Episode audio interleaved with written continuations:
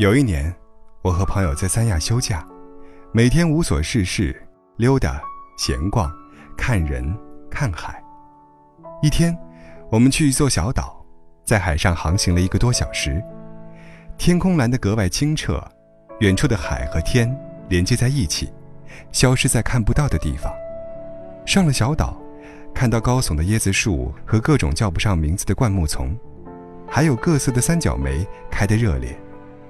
有朋友带上潜水镜，开始寻找花样别致的石头；有朋友躲在树荫下看书，甚至有一位拿出了笔记本电脑。我疑惑地走过去问：“干嘛出来玩还要带电脑啊？多扫兴啊！”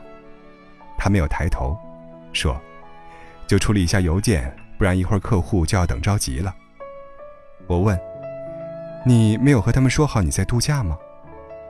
他摇摇头说：“没有。”我竖起大拇指说：“牛，真牛。”他回应：“没什么奇怪的，总不能每天无所事事吧？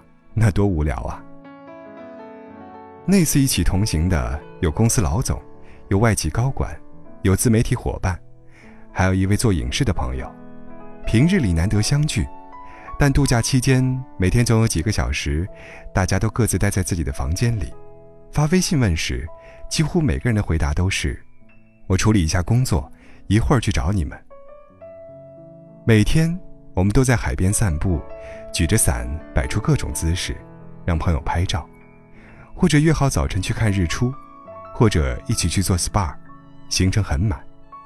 一天夜里，我们在海边看到了非常美丽的星空。有朋友说，只要一面对这种广阔的情境，就感觉自己格外渺小，觉得工作生活没什么意义。实在是不值一提。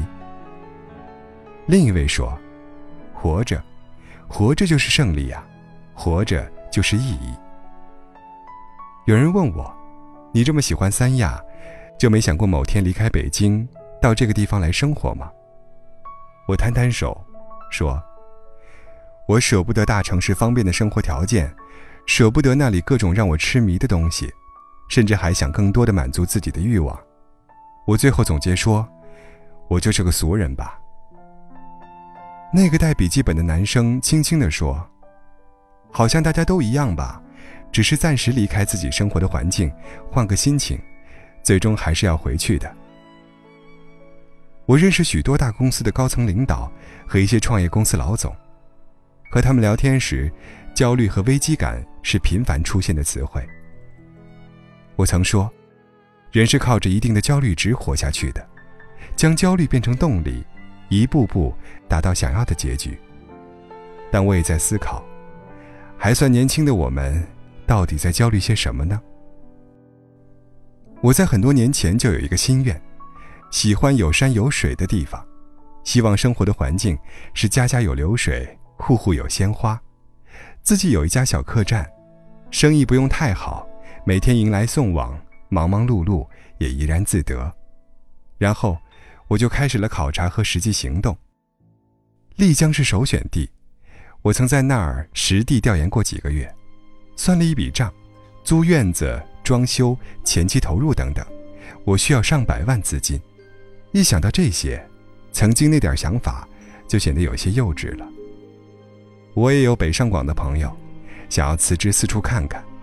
像那些环游世界的人一样，充满勇气和信念，但转念一想，辞职后自己就没有了经济来源，银行卡里可供支配的存款也不多，自己没有任何的野外生存经验，想要出去走走的先决条件，好像根本不具备呀。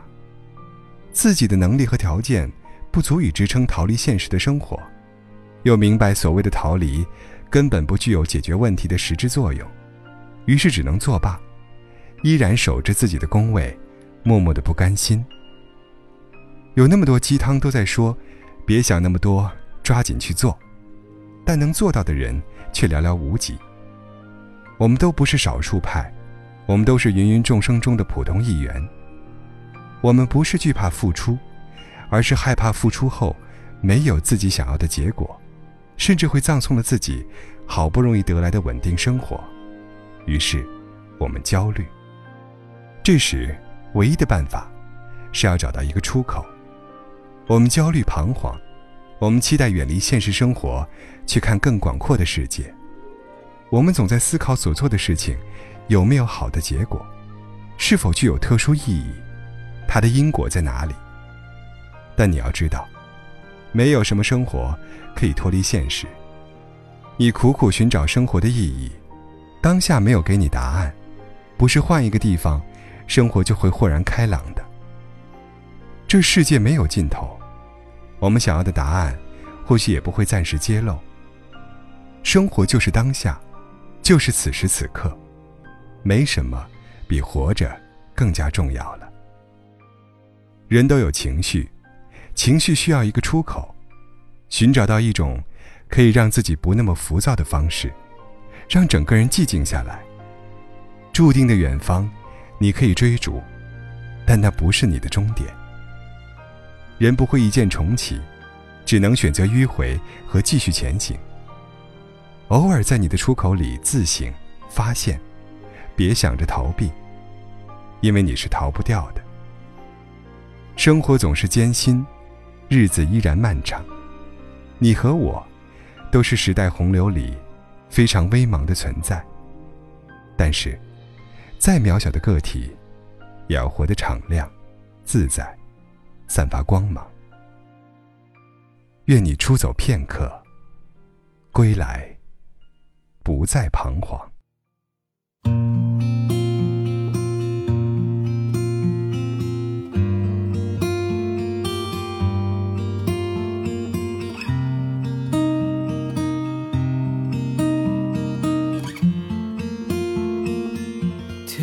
旁，赤脚追晚霞。玻璃珠贴个英雄卡，顽皮筋迷藏石桥下，姥姥有那些作业吧？铁门前篮筐银杏花，茅草屋可有住人家？放学路打闹嘻嘻哈，田流水哗啦啦。我们就一天天长大，甜梦中大白兔碾压，也幻想神仙科学家，白墙上泥字简笔画。我们就一天天长大，四季过老梧桐发芽。沙堆里有宝藏和他，长板凳搭起一个家。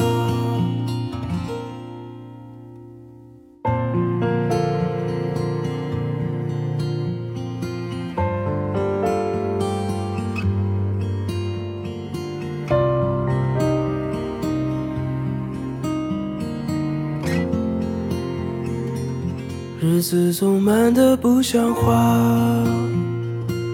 叶落满池塘搬新家，二十寸彩电披沙发，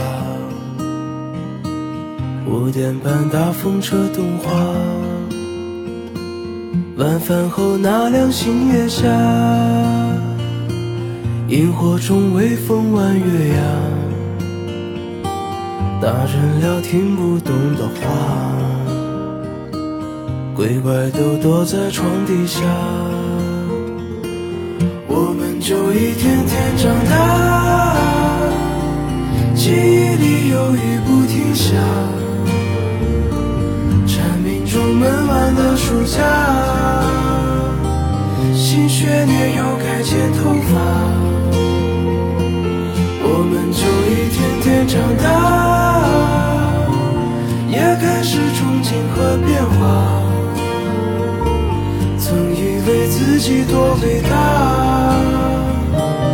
写的诗不敢递给他，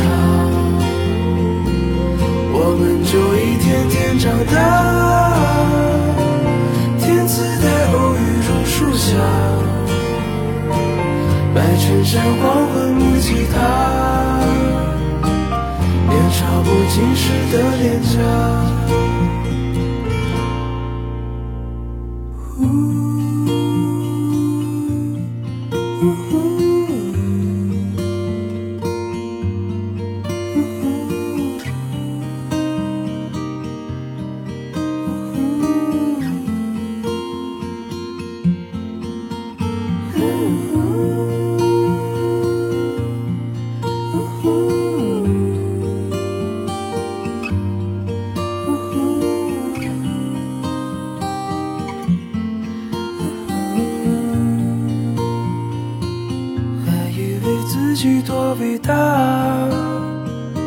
写了诗不敢递给他。